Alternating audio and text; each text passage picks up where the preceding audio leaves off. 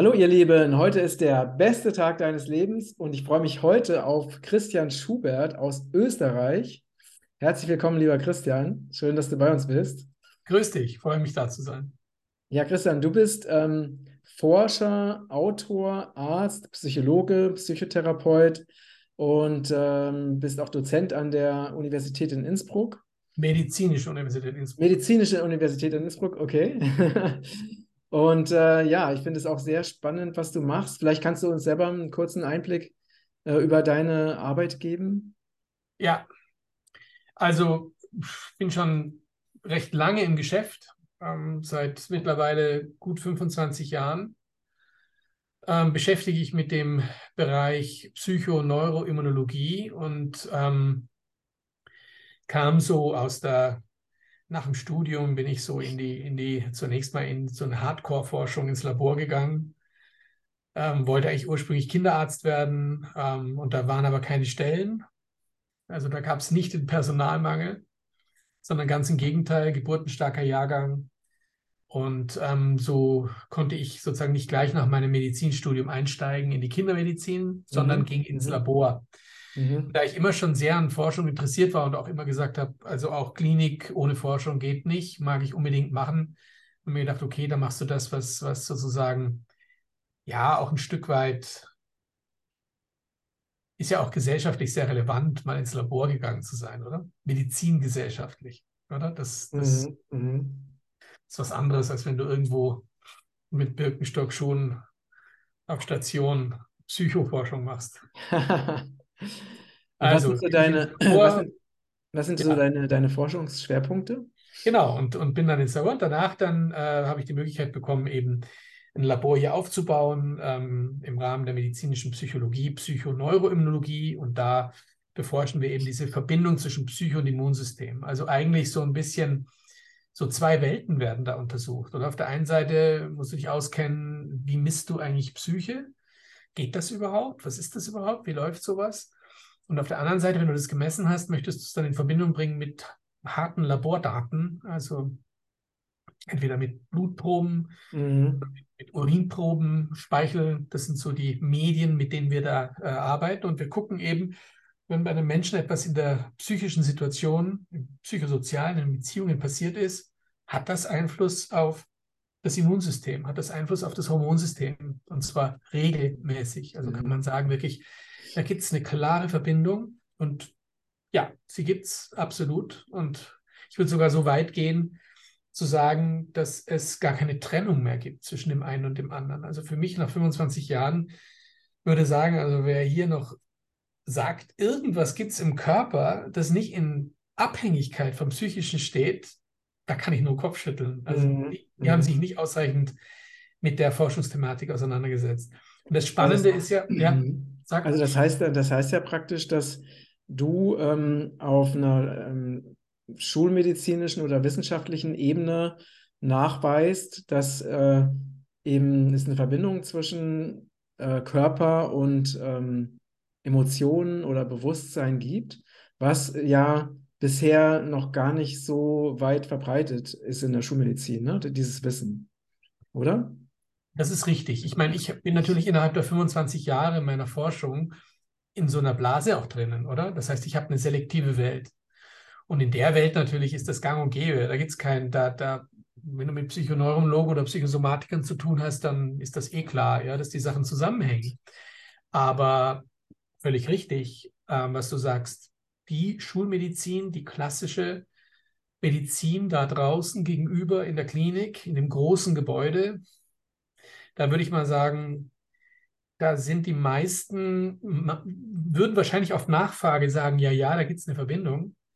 Aber in ihrem klinischen Alltag, in ihrem diagnostischen Alltag, ähm, wenn es um die Untersuchung von Menschen geht und die Behandlung von Menschen, da wird das mehr oder weniger ausgegrenzt immer noch. Und wir sehen es ja im Studium. Also wenn du als Student heute beginnst, dann also bis da der Mensch überhaupt auftritt, bist du ja schon völlig ähm, verdorben mit mechanischen, technischen Details über den Menschen, die letzten Endes mit seiner Ganzheitlichkeit überhaupt nichts zu tun haben. Also ich kann meine Kollegen, es ist nur bedauernswert eigentlich. Also ich kann auch gar nicht irgendwie böse sein oder wütend oder verärgert, sondern ich kann nur sagen, wehrt euch endlich. Ähm, ähm, oder zumindest mal für die nächsten Generationen wehrt euch, weil, weil was hier passiert, ist, ist ein, ein Drama. Es ist ein, ja. ein menschliches Drama. Die Schulmedizin ist ein menschliches Drama.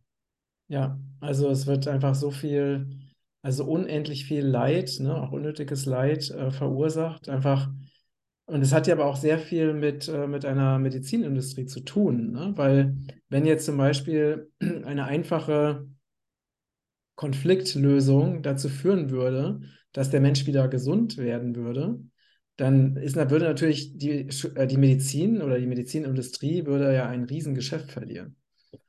Ja, also das ist ja nun mal ein, ein kleines Beispiel. Ja, absolut. Wenn, man muss sich ja nur vorstellen, stell dir mal vor, es gäbe ein Medikament gegen Krebs. Glaubst du wirklich, dass die Industrie das bekannt gäbe? Ganz sicher nicht. Und man muss sich natürlich schon die Frage stellen, wie gibt es das, dass die Medizin, die ja, nochmal, wenn ich jetzt einen Kollegen fragen würde, der würde sagen, Mensch, bitte gib mir doch das Medikament. Also es geht ja nicht darum, dass, dass meine Kollegen ähm, unmenschliche Kreaturen sind, die, die nicht im tiefsten Inneren ihrem Patienten helfen wollen. Das Problem ist ja eine Ideologie. Das Problem ist ja, dass sie falsch ausgebildet sind ähm, und sich im weiteren Verlauf eben auch in einer falschen Medizin bewegen. Mhm. Aber ähm, ich meine, wundern brauchen wir uns ja nicht, weil das einer meiner Haupt, also was ich jetzt vor allem in den letzten drei Jahren mich sehr damit auseinandergesetzt habe, oder was auch schon davor natürlich Thema war, war die Frage, was für ein Menschenbild hat denn diese Medizin? Also was, was ist, und da sind wir jetzt bei der Philosophie, ja, weil es mhm. ist ja eigentlich ist es Erkenntnistheorie. Mhm. Und ähm, und da muss man schon klar sagen, also wir haben in der, in der, in der, in der Philosophie durchaus Aspekte, die bis zum heutigen Tag offensichtlich noch andauern. Und zwar nicht nur in der Medizin, sondern in unserer gesamten Kultur. Also von Ganzheitlichkeit können wir in unserer zumindest westlichen Kultur ja nicht sprechen. Mhm. Ähm, da, da müssen wir eindeutig sagen, ein René Descartes, der vor über 300 Jahren als Philosoph tätig war und den Dualismus begründet hat, der hat heute immer noch das Sagen, in Anführungszeichen. Also die Trennung zwischen Körper, Geist und Seele ist ähm, System. Und mhm. ähnlich sage ich immer in meinen äh, Auftritten auch, ist es der Reduktionismus. Das ist ein anderes mhm. erkenntnistheoretisches Thema. Der Reduktionismus meint, wir können sozusagen unsere gesamte Existenz, ob gesund oder krank, auf kleinste Bausteine reduzieren. Mhm. Deswegen haben wir ja diese ganzen vorklinischen Fürstentümer, ähm, die ganzen Laboratorien, um, mhm. so, wie so Motten ums Licht äh, sitzen um den äh, medizinischen Fakultäten, die ganzen Laboratorien und, und, und, und, und biochemisch-technischen Institute. Ähm, weil letzten Endes man meint, in diesen kleinen Kämmerchen, wo die da drin sitzen in ihren Labors, dass man da das Leben erforscht. Und dass man da sozusagen an den kleinsten Bausteinen bis hinein in den Zellkern, in die Genetik, meint, ähm, da ist es jetzt, da, da ist der Punkt, den muss ich jetzt untersuchen, dann komme ich, dann kriege ich meinen Nobelpreis. Mhm. Und ähm, ja. es wird immer kleiner, immer kleiner. Und keiner, keiner der Nachbarn, ähm, äh, der nur eine andere Fragestellung um die gleiche Zelle sich beschäftigt, ist bekannt untereinander. Also das heißt, es ist so separiert und isoliert, wie da geforscht wird. Und das ist die Idee von Menschsein. Ja? Und, und die kleinsten Bausteine, die interessieren uns und nicht das große Ganze. Ja, ich habe gerade so ne, das Bild bekommen, äh, um das auch mal, diese, diese Problematik auch mal anschaulich zu machen. Ne? Nehmen wir mal diese Zeit, ne, mhm. diese, äh, wo Kinder, und sprechen wir einfach mal von Kindern, ne? Kindern, mhm. die dazu gezwungen wurden, Masken zu tragen Ne? Oder die zum Beispiel auch in Deutschland, äh, ne, wo die Eltern angehalten wurden, unter Kontrolle vom Gesundheitsamt äh, die Kinder im, im, in der eigenen Wohnung zu isolieren und kein, ne, über zwei Wochen oder so keinen Kontakt mehr mit ihnen zu haben, was das Jugendamt dann oder Gesundheitsamt kontrolliert hat. Ne? Ähm, und alles mit dem, äh, unter dem Vorwand, man müsse sich vor einem bösen, ne, schädlichen Virus schützen. Und es wurde ja überhaupt nicht, auch nicht ansatzweise darüber nachgedacht, was das mit der Psyche, also was das mit der psychischen und damit ja auch mit der physischen Gesundheit der Kinder anrichtet. Ne? Also wenn sie nicht atmen können, wenn sie keinen Sauerstoff bekommen, wenn sie die Mimiken nicht mehr sehen können, wenn sie nicht mehr sozial interagieren können oder keine Nähe mehr erlaubt wird. Also da zeigt sich ja, ich finde, an diesem Ausmaß oder ne, zeigt sich ja, wie, wie pervertiert dieses Glaubenssystem ähm, Medizin mittlerweile ja schon geworden ist. Absolut. Und ich muss noch einmal äh, äh, darauf verweisen, die Philosophie ist es, die uns rettet. Denn die Philosophie, diese erkenntnistheoretischen Irrtümer, die da in der Medizin sind, ich habe nur zwei dargestellt. Ja? Also es gibt doch genügend. Es gibt den Objektivismus, dass alles objektiv sein muss. Das, was du sagst, was deine Bedeutungswelt betrifft, was deine Biografie betrifft, wer du eigentlich bist, ist völlig uninteressant. Mhm. Es geht darum, was ich objektiv sehen kann. Ja? Ich weiß für dich Bescheid, wenn ich dein Hirn durchleuchte. Das ist eine völlig andere Qual, ja, sagen die Philosophen. Ja? Das geht nicht, das ist nicht eins. Ja? Mhm. Und das, was du bist, das bist du, wenn du mir über dich erzählst. Und das ist subjektiv, das ist hochkomplex. Und das ist völlig uninteressant in der Medizin. Also der Objektivismus ist einer der nächsten erkenntnistheoretischen Irrtümer. Und wenn wir die alle zusammentun, dann ist am Ende der Mensch eine Maschine. Mhm. Mit Bausteinen, mit keiner Seele, keinem Geist, ähm, keinem Subjektiven, sondern es ist alles objektiv. Es ist eine Maschine. Und wenn du den Mensch als Maschine siehst, also ihn dehumanisierst, dann ist natürlich, ja, dann wird es kritisch, weil dann beginnt ja auch Kälte mhm. zwischen Menschen stattzufinden. Und das ist jetzt das genau, was du angesprochen hast. Wie man, mit, wie man mit Kindern in den letzten drei Jahren umgehen konnte, da muss man sich die Frage stellen, was für ein Menschenbild haben denn die, die mit diesen Kindern so umgehen? Mhm. Und wie gibt es das, dass das durch unsere gesamte Gesellschaft geht? Also es ist ja mhm. nicht nur die Mediziner, die so getan haben ja? ähm, äh, oder solche äh, Regeln sich überlegt haben. Ähm, auf der Idee sozusagen, es gibt ja nur ein Virus, alles andere ist unwichtig, nur das Virus. Ähm, nein, es haben auch andere mitgemacht mhm. im Bildungssystem, in, in, bei den Eltern. Also mhm. wir müssen uns die Frage stellen, über die gesamte Gesellschaft und Kultur hinweg, mhm. was für ein Menschenbild ist da eigentlich im Gange? Und wie tief geht das? Das ist eine Ideologie und eine Ideologie macht aus mhm. sehr gescheiten Menschen dumme Menschen. Mhm. Hart sind, kühl sind, bös werden sogar und Dinge tun, wo wir uns wirklich wundern als Außenstehende, wie kann man mit Menschen so umgehen? Mhm. Man kann, wenn man sie als Maschinen sieht in Wirklichkeit. Und das ist das große Problem unserer Gesellschaft und Kultur. Das ist das, wo ich immer wieder meinen Finger drauf tue und sage, Freunde, wenn ihr jetzt meint, in die Normalität zurückgehen zu wollen, ähm, dann brauchen wir nicht mehr lange warten und es wird wieder sowas passieren. Mhm. Weil solange wir so Menschen gegenüberstehen, werden wir in der nächsten Pandemie oder was auch immer da passiert mit uns, ähm, wieder so reagieren und letzten Endes ja auch Kriege führen, weil genau. auch das dürfte ja mit dem in Verbindung stehen. Richtig, richtig. Du kannst das wirklich auf alle Bereiche übertragen. Ne? Also, dass eben Menschen äh, in Schubladen gesteckt werden, äh, klassifiziert werden oder deklassifiziert werden, ne? also mit bestimmten negativen Attributen belegt werden Stichwort aktuell, wenn Leute aus Russland kommen, ne, dann werden ihnen Konten gesperrt, nur, als, nur weil sie halt in Russland leben. Äh, das ja. werden so Bilder vermittelt, die ja nichts mit der Realität zu tun haben, aber das fördert halt so dieses, dieses kalte Schubladendenken, was ja auch letztendlich auch nur äh, möglich ist, wenn man eine bestimmte Ideologie oder, oder Religion hat ne? und damit auch eine. Und auch eine Distanz hat, also genau. eine Distanz vom Menschsein hat. Ja. Das ist das große Problem. Denk an, denk an andere ähm, Ausuferungen in unserer Gesellschaft, an den Leistungssport. Da wird ja manchmal durchaus von Menschenmaterial geredet. Mhm. Mhm. Wie, gut, wie gut ist das Material? Ja? Oder denk an Krieg. Auch da wird von Menschenmaterial geredet. Leistungssport und Krieg nähern sich ja auch immer mehr an.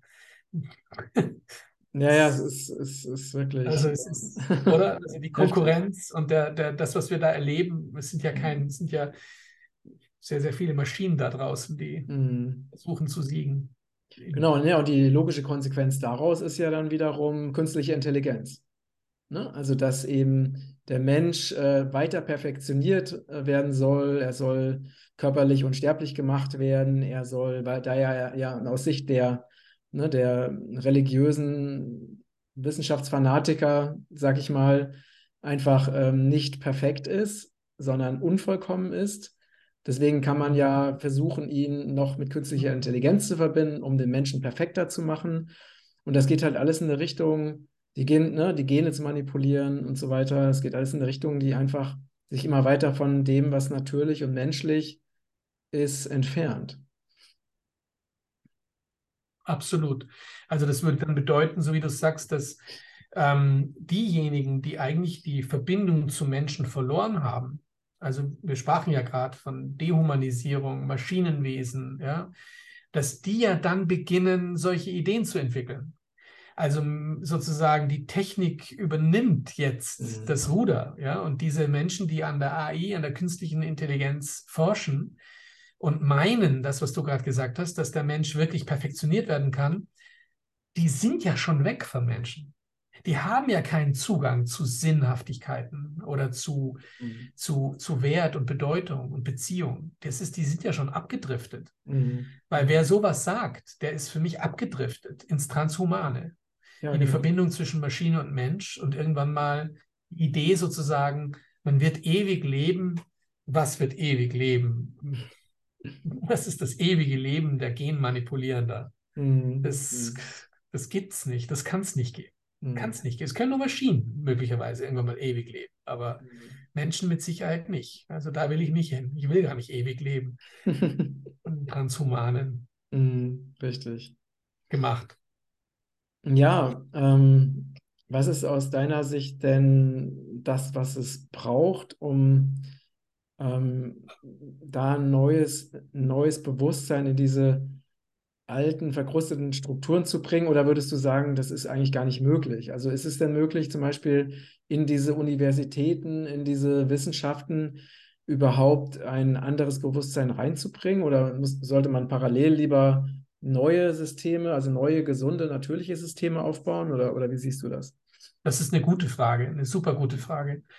Also an der hadere ich auch ein bisschen und würde eher äh, dazu neigen zu sagen, wir müssen eine Parallelgesellschaft gründen. Mhm. Weil ähm, äh, ich bin ja auch Psychotherapeut und ähm, weiß um die Schwierigkeit, wenn wir Menschen verloren haben, ähm, äh, die in irgendeiner Form reinzuholen. Ich meine, ich könnte mir schon vorstellen, wenn du jetzt wirklich diesen, von denen du da gerade redest, von diesem Koloss, ja, da draußen, ähm, wenn wir da wirklich sagen, wir wollen da was verändern, wir wollen da hinein, dann ähm, braucht es ja eine Therapie.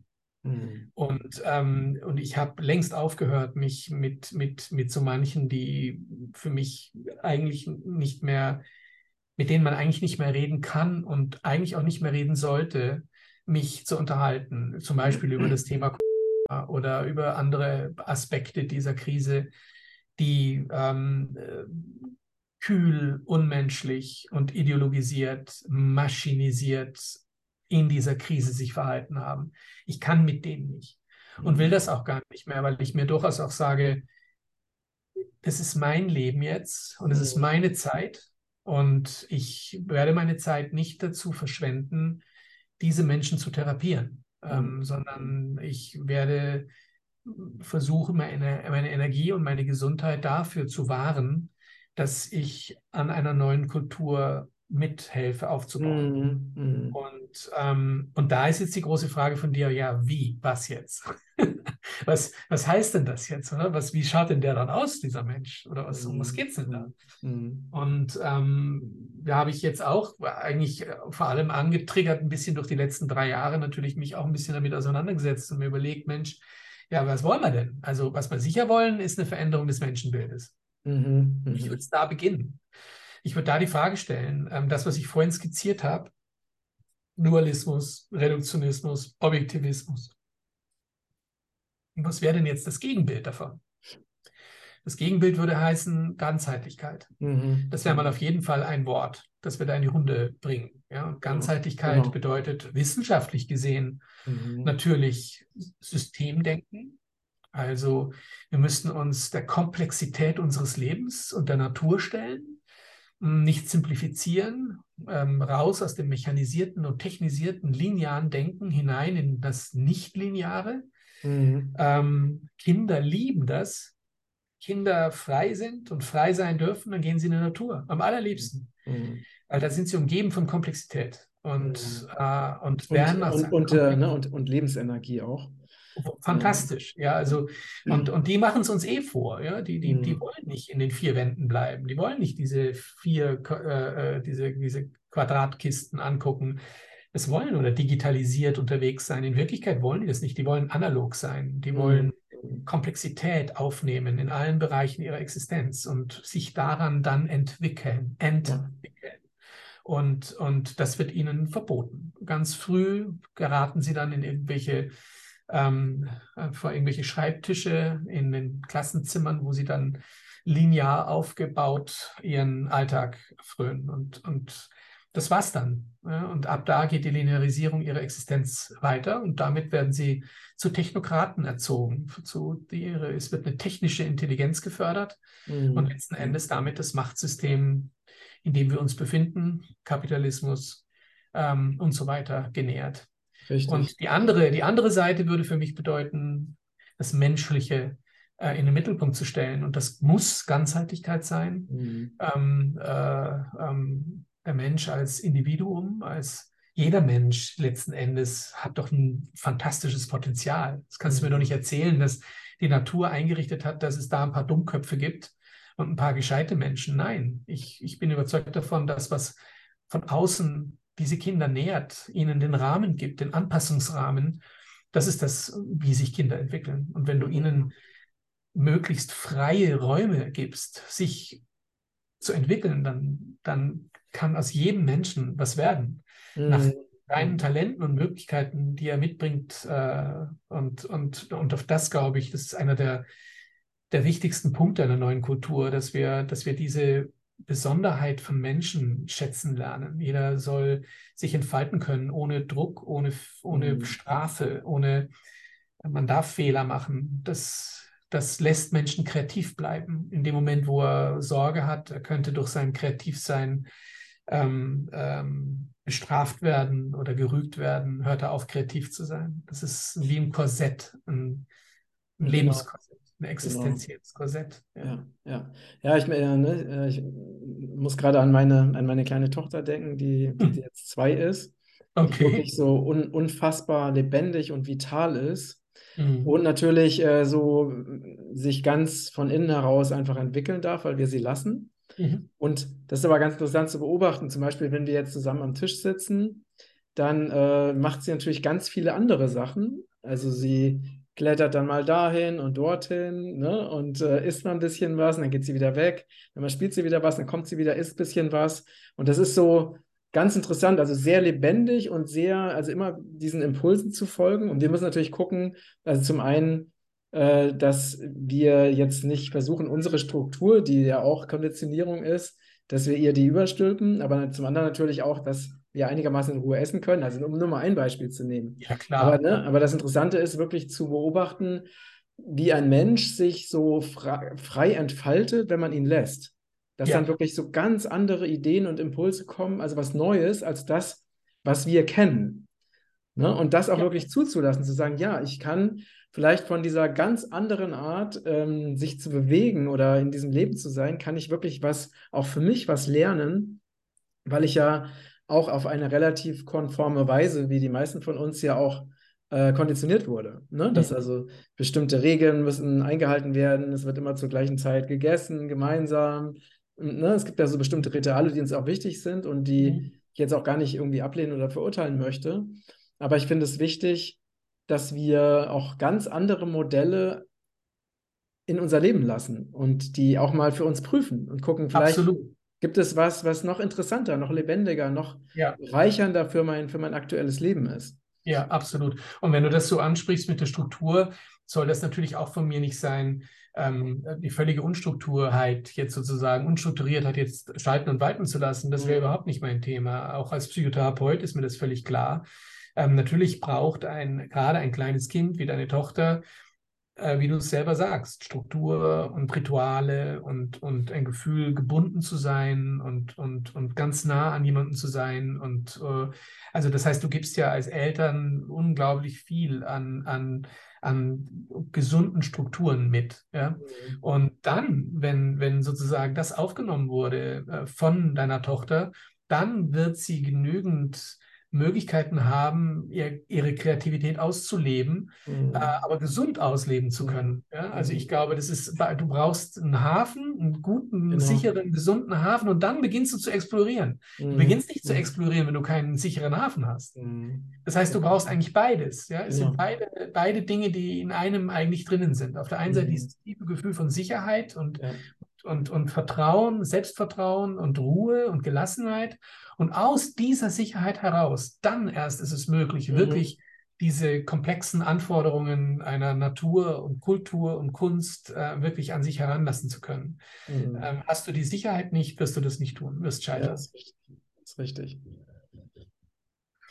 Ja, ich hatte jetzt auch noch ein anderes Bild gerade. Ist ja oft so, ne, wenn, wenn du so sprichst, sprichst dann äh, kommen auch so Assoziationen oder Erinnerungen an bestimmte Situationen, die ich die sich mir auch ein bisschen eingeprägt haben. Also ich kann mich an eine Situation vor kurzer Zeit erinnern, da war ich in äh, Portugal, ich, ich, lebe ja in Portugal und ich hab, ähm, war bei Menschen, äh, mit denen ich was gemacht habe, zusammen in deren Haus. Und da war ein kleiner Junge, der war vielleicht so acht oder so.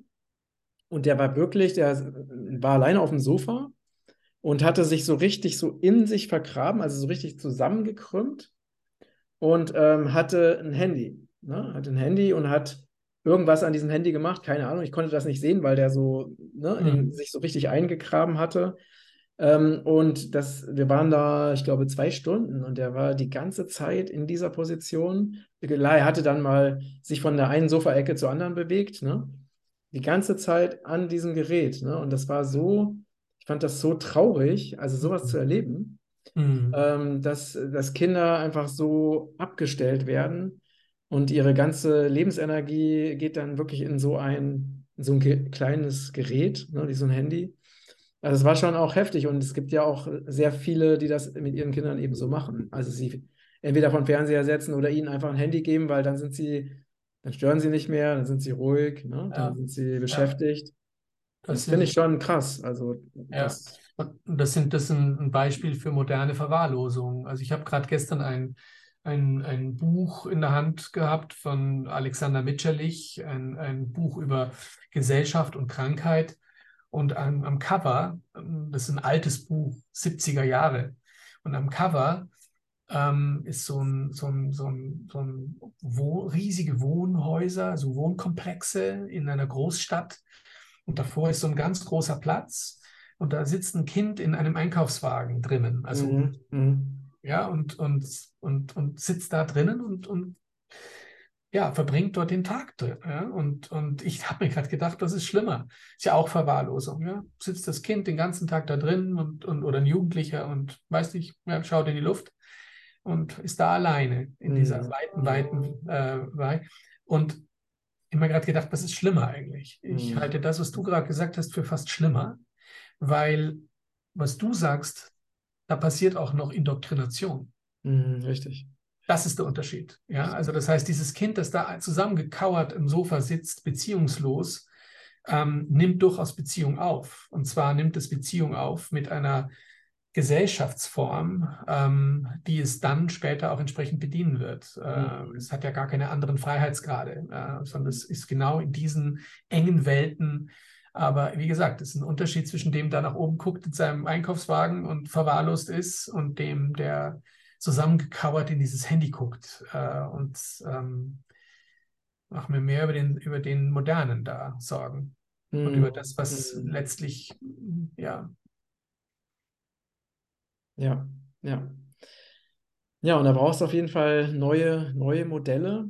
Und auch, genau. dass wir, wir sind ja hier auch mit vielen Menschen im Kontakt, die nach Portugal ausgewandert sind oder auf der Durchreise sind, die auch entschieden haben, viele auch in der Zeit entschieden haben, wir ge geben unsere Kinder nicht mehr zur Schule, wir holen sie raus aus dem System, wir melden sie ab, wir melden uns ab und wir sind einfach reisend unterwegs. Und die Kinder, die sind wirklich so wie früher, wie wir früher, ne? draußen unterwegs, spielen, machen ganz, ganz viele kreative Sachen. Ja. Und äh, das ist wirklich einfach sehr, sehr schön, das zu sehen, dass es wirklich da eine alternative Kultur gibt von Menschen, von Familien, von Kindern, die viel draußen sind, die sehr lebendig sind, die sehr frei sind, die auch, ich habe jetzt auch von diesen ganzen Kindern, die ich so treffe, da spielt eigentlich keins mit dem Handy rum. Habe ich zumindest ja. noch nicht beobachtet. Das ist für ja. die gar nicht, gar nicht interessant. Ja. ja und äh, da gibt es, gibt es wirklich eine, eine, Kultur, die auch immer stärker wird, weil es gibt immer mehr Eltern, die ihre Kinder wirklich aus der Schule rausholen. Also das ist eine, eine riesige Bewegung. Und das äh, ist auch gerade, finde ich, sehr, sehr wichtig, dass das jetzt aktuell passiert. Absolut. Ja. Also diese öffentlichen Bildungsstätten, die sind gefährlich, wie wir in den letzten drei Jahren gesehen haben. Richtig. Gefährliche Orte ja. der, der Kulturentwicklung. Mhm. Mhm. Also da wäre ich auch mittlerweile, ich meine, meine Kinder sind 12 und 16 und, und mhm. da wird nicht mehr viel anders sein. Die haben zum Glück die Eltern, die dann doch auch immer wieder dafür gesorgt haben, dass das jetzt nicht völlig abgleist, aber perfekt ist das nicht. Und, und mhm. äh, ähm, denkt da an die unterschiedlichsten Inhalte auch der Bildung, die sie mitkriegen, wo ich mir denke, ja, ich sehe es jetzt schon, in welche technisierte Welt sie eigentlich reingeführt werden. Und, ähm, und kann nur hoffen, dass, ja, dass das, was sie von den Eltern mitbekommen haben, von uns, dass das dann hilft, sozusagen dem auch immer wieder kritisch gegenüberzustehen. Mhm sozusagen ihre, ihr Denken zu benutzen und nicht völlig ideologisiert, verdummt herumzulaufen. Das glaube ich mhm. nicht, wird nicht passieren. Mhm. Aber es gibt wahnsinnig viele, die da überhaupt nicht drüber nachdenken. Und, und ähm, ja. Und dann haben wir das, was wir gesehen haben in den letzten drei Jahren. Was mich persönlich am allermeisten erschreckt hat, war nicht nur, dass die Medien uns so verlassen, beziehungsweise die waren ja nie da, aber ich habe es mir halt vorgemacht, ähm, dass die Systemmedien auf unserer Seite stehen. Aber was mich ehrlich gesagt zunehmend noch mehr schockiert, ist das mangelnde Demokratiebewusstsein der Bevölkerung. Mhm. Dieses, diese Grundangst, die offensichtlich in der Gesellschaft herrscht, die ähm, ja, die dadurch auch Steuerbarkeit durch Machtinteressen, ähm, äh, das finde ich, das finde ich beunruhigend und dass das eben nicht nur eine kleine Gruppe ist, sondern ähm, man könnte fast sagen, die wahre Pandemie, ich sage immer die Pandemie, wir haben eine Pandemie des falschen Menschenbildes immer schon gehabt. Aber wir haben gesehen in den letzten drei Jahren, dass wir auch eine Pandemie der Angst haben und, ähm, und, und dass das ja eigentlich das Gefährlichere ist äh, wie das Virus. Ähm, äh, wurde uns Kritikern ja eh schon immer relativ schnell klar, dass, dass da was nicht stimmt. Aber was dann so gezeigt, was dann so sich manifestierte in den letzten drei Jahren an, an, an Hörigkeit, an Abhängigkeit, an, an hierarchischen ähm, Gefällen, an ich sehe es heute noch, wenn ich also so Absurditäten hier in unserer Klinik, ähm, wenn du in die, in die Mensa gehst, äh, die ich liebe. Ja, also wir haben mal hier eine Klinik-Mensa, ist die beste Mensa der Welt. Ähm, das ist unglaublich. Du hast da eine Qualität, ein Niveau wie auf einem wirklich guten Restaurant, fast mhm. jeden Tag. Also man freut sich richtig da reinzugehen. Und wenn du dann da reingehst, dann hast du aber Maskenpflicht. Ach, habt, ihr, habt ihr das noch? Wirklich? Wir haben in der Klinik Mensa haben wir Maskenpflicht, weil das Klinikareal ist und im Areal sozusagen in den Häusern, da musst du Maske haben. Und, und, mhm. Aber dann siehst du die, die Absurdität, dass wenn du dann um 12 Uhr in so eine Mensa gehst, dann sitzen eng auf engstem Raum tausend Menschen, die keine Maske haben, weil sie ja essen. Und parallel dazu vielleicht 50, die sich anstellen mit Maske und dann sich aber hinsetzen und die Maske abnehmen. Also das ist eine, eine, eine, eine so unglaubliche Vertrotteltheit.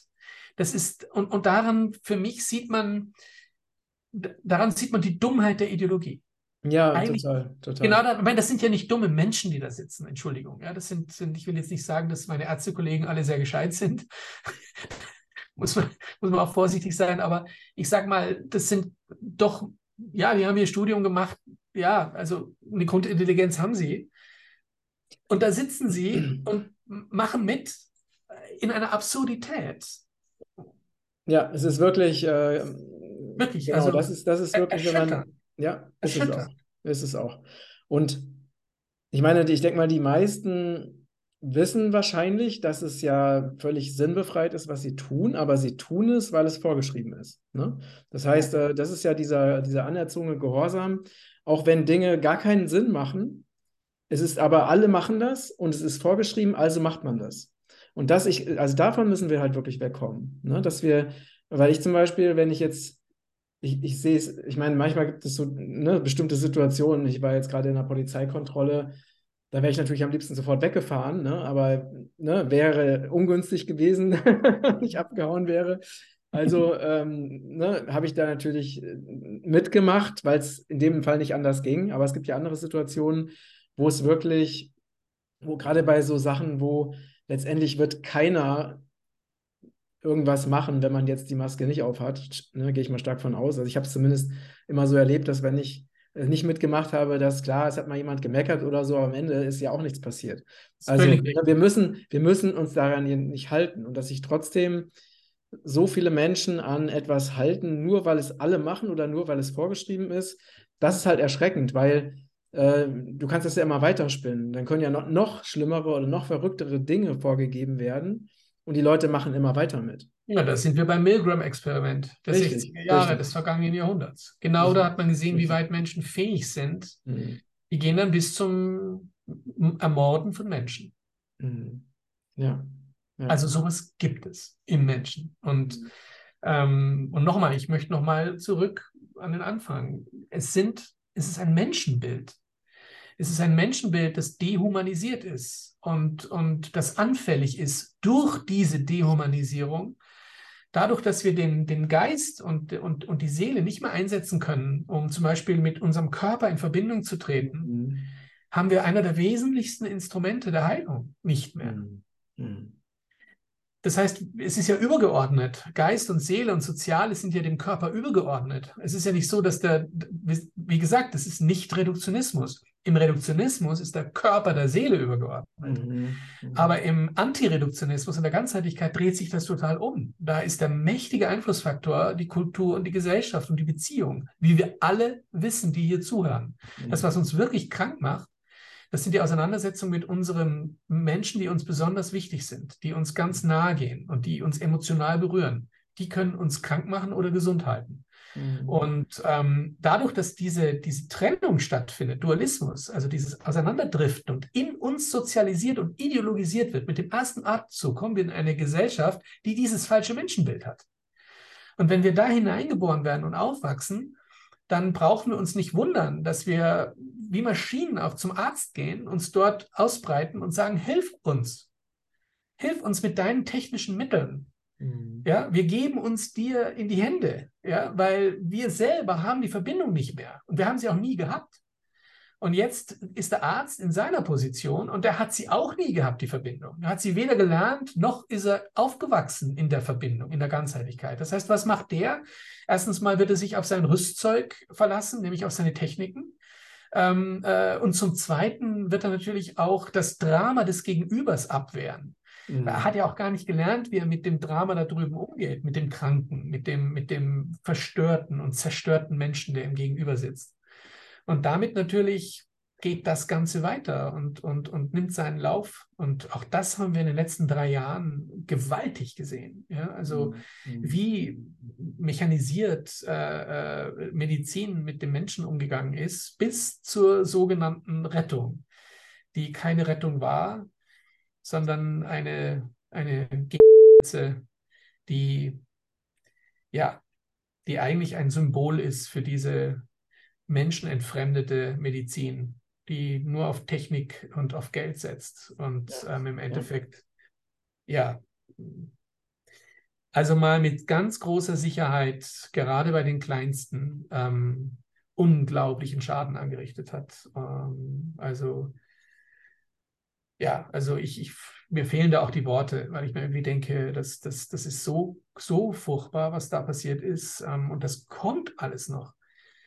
Äh, ist ja nicht vorbei. Das wird das wahre Drama, das werden wir jetzt in den nächsten 50 bis 100 Jahren erleben.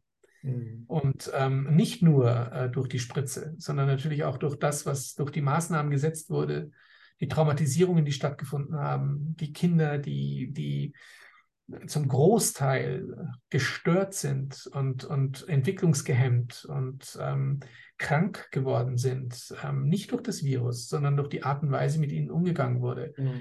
Das ist die wahre Pandemie. Es ist die Pandemie der Bosheit äh, am Ende. Mhm. Und, und das, das hält kein Mensch aus. Ja, ja. Ich habe letztens mal so einen Satz gelesen, den fand ich auch sehr eindrücklich. Der hieß so sinngemäß, Wahnsinn ist, wenn jemand eine äh, giftige Spritze sich verpassen lässt, um gesund zu sein. ja, also das ist wirklich mal auf den Punkt. Ja, du, das kannst du. Aber das kannst du gerne, das kannst du gerne auch in andere Bereiche der Medizin bringen. Ähm, denke an die Chemotherapie. Mhm, richtig, richtig. Ja. Auch von der wissen wir, wie giftig es ist und ähm, die Medizin macht weiter und hört nicht auf und, und gibt auch keine Alternativen. Die Alternativen musst du dir bezahlen. Da musst du ähm, sagen, nee, ich mache da nicht mit und, und ich gehe in die Alternativmedizin oder Komplementärmedizin. Aber ähm, äh, die Schulmedizin, die gibt dir ein Gift, damit du gesund wirst. Mhm, richtig. Und die Überlebensrate ist bei 2%. Ähm, ich, war, war ganz interessant, weil ich habe mal eine, eine Heilpraktikerin kennengelernt, die hatte äh, Kontakt zu einem, auch zu einem Forscher, der Studien gemacht hat zur mhm. Wirksamkeit von Chemotherapie. Ja. Und da hat sie eben die Info bekommen, dass die also über, ich glaube, über einen, länger, über einen Zeitraum von fünf Jahren oder so, dass die Überlebensrate bei 2% liegt bei, bei Chemotherapie. Ähm, weiß natürlich nicht, ob, es, ob das stimmt, aber zumindest war das ein, ein Studienergebnis, was, ja.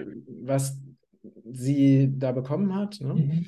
Aber auf jeden Fall ist es etwas, was wirklich sehr, sehr schädlich ist und das Immunsystem zerstört, äh, Zellen zerstört und etwas, was eben, und das Immunsystem ist ja das Wichtigste, was wir brauchen, um gesund zu sein. Und wenn wir das kaputt machen, ist es ja eigentlich logisch, dass Heilung nicht wirklich stattfinden kann. Aber auch da ist es wieder dieses, genau das Weltbild, ne, von dem du gesprochen hast. Ja.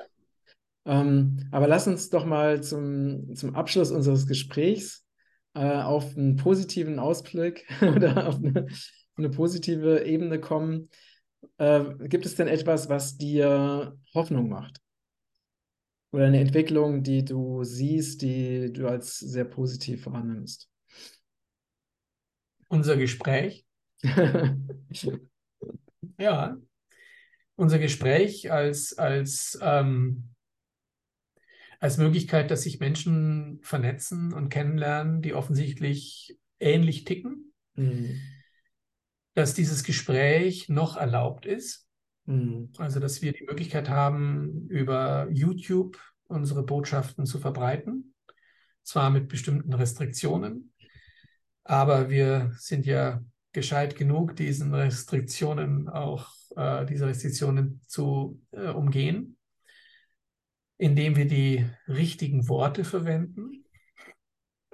Ähm, aber das macht mir im Kleinen hier Mut, und Hoffnung gibt mir Hoffnung, weil uns erlaubt ist, an einer Kultur zu arbeiten weiter. Und das ist an einer neuen, menschlicheren Kultur zu arbeiten. Und letztlich ist das das Thema meines Lebens geworden. Also mhm. ich hätte mir vor drei Jahren nicht gedacht, dass das der weitere Weg ist. Ich habe zwar schon immer irgendwie dran gearbeitet, aber mir war nicht bewusst, wie prekär die Situation ist und, und, und, und wie uns das Ganze um die Ohren fliegen kann innerhalb kürzester Zeit. Mhm. Und ähm, das hat mich nur noch mutiger und ermutigter, ähm, mhm. äh, mutiger gemacht und ermutigter, diesem Ganzen jetzt sozusagen äh, sie hat äh, nochmal, ja, sich zu engagieren in diesem Zusammenhang. Und das, mhm. ich denke, das ist schon mal genug für eine gute Aussicht.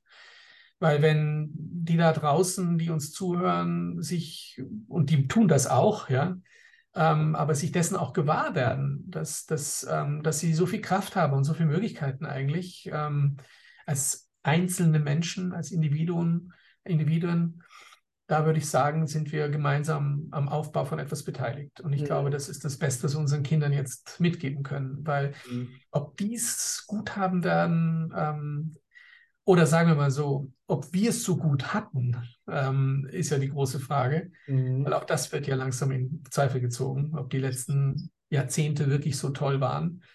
Ähm, äh, aber vielleicht ist die nächste Generation sogar noch besser unterwegs, weil sie kritischer sein wird und weil sie ähm, dadurch auch menschlicher sein wird. Mhm. Äh, also meine Kinder werden aus dem, was ich ihnen jetzt in den letzten drei Jahren auch gezeigt habe oder wir auch als Familie gelebt haben, ähm, mit Sicherheit bewusster durch die Welt gehen. Und, Mhm. und das habe ich so ein bisschen den Eindruck, würde ich schon sagen, ich habe es vielleicht gezielter getan in meinem Forschungsbereich, da habe ich es mit Sicherheit immer getan, sehr kritisch gewesen. Aber so dieses Gefühl von, von einem politischen Wesen, von Mhm. jemandem, der Mhm. eigentlich tagtäglich an Demokratie zu arbeiten hat, Mhm. der tagtäglich äh, an dieser Kultur arbeitet, das war mir nicht so bewusst und meinen Mhm. Kindern wird es bewusst sein. Ja, sehr schön, sehr schön. Also ich bin da auch wirklich sehr, sehr hoffnungsvoll und es gibt einfach ähm, so viele Menschen. Man sieht es ja auch daran, dass ne, unser, zum Beispiel unser YouTube-Kanal immer größer wird. Ähm, es sind so viele Menschen auf dem Weg. Ähm, die, und, und das, ne, das, ich denke mal, an erster Stelle kommt das Aufwachen, dass man halt versteht, was hier passiert und als nächstes, der nächste Schritt ist dann wirklich auch in die Handlung zu kommen und sein Leben zu verändern und entsprechend den, den neuen Erkenntnissen auch sein, ja, ein, ein tolles, erfülltes Leben sich zu kreieren. Ich Ja, sehe du. gerade, ich sehe gerade im Hintergrund, du sagst es eh mit einem Titel deines Buches, Reise in die Freiheit, oder? Genau, genau. Letzten Endes ist es das, äh, was du gerade, und deswegen mache ich jetzt gleich zack. Ja, da habe ich, hier habe ich mir hier vorbereitet und mir gedacht, wenn du das machst, mache ich es auch. Oh, gerne, das gerne. eine ist das Unsichtbare hinter dem Sichtbaren. Das ist ein, ein, ein, ein Buch über die Psychoneurologie und wie sie Mhm. Mhm. letzten Endes auch im Alltag gelebt werden kann, in verschiedensten Mhm. Bereichen. Und das Buch hier, das ist der, Rebell, der Rebellenband, äh, äh, Stresstest Corona. Da sind äh, meine Gedanken zum Thema der letzten drei Jahre drinnen, wie Psychoneurologie dieser Krise begegnet, äh, intellektuell und wie man aus der Krise auch lernen kann für eine bessere Medizin und Kultur. Super, super. Das äh, verlinken wir auch gerne unter, ne, unter unserem Video. Ja, ja, Und ja, vielen Dank für das tolle Gespräch, danke lieber, dir. lieber Christian. Und ja, ich wünsche dir einfach weiterhin ganz viel Freude und Erfolg und mach weiter so. Ne, bleib weiter so äh, rebell und kritisch und bring einfach, Ja, ja, auf dass du wirklich viele, viele Menschen erreichst mit deinem danke, Wissen, deiner Botschaft, wünsche ich dir. danke dir. Alles klar, Alles danke. Gute. Bis Ciao. bald. Danke, ihr Ciao. Lieben. Wenn euch dieser Beitrag gefallen hat, dann teilt ihn gerne auf allen Kanälen und bis ganz bald. Tschüss.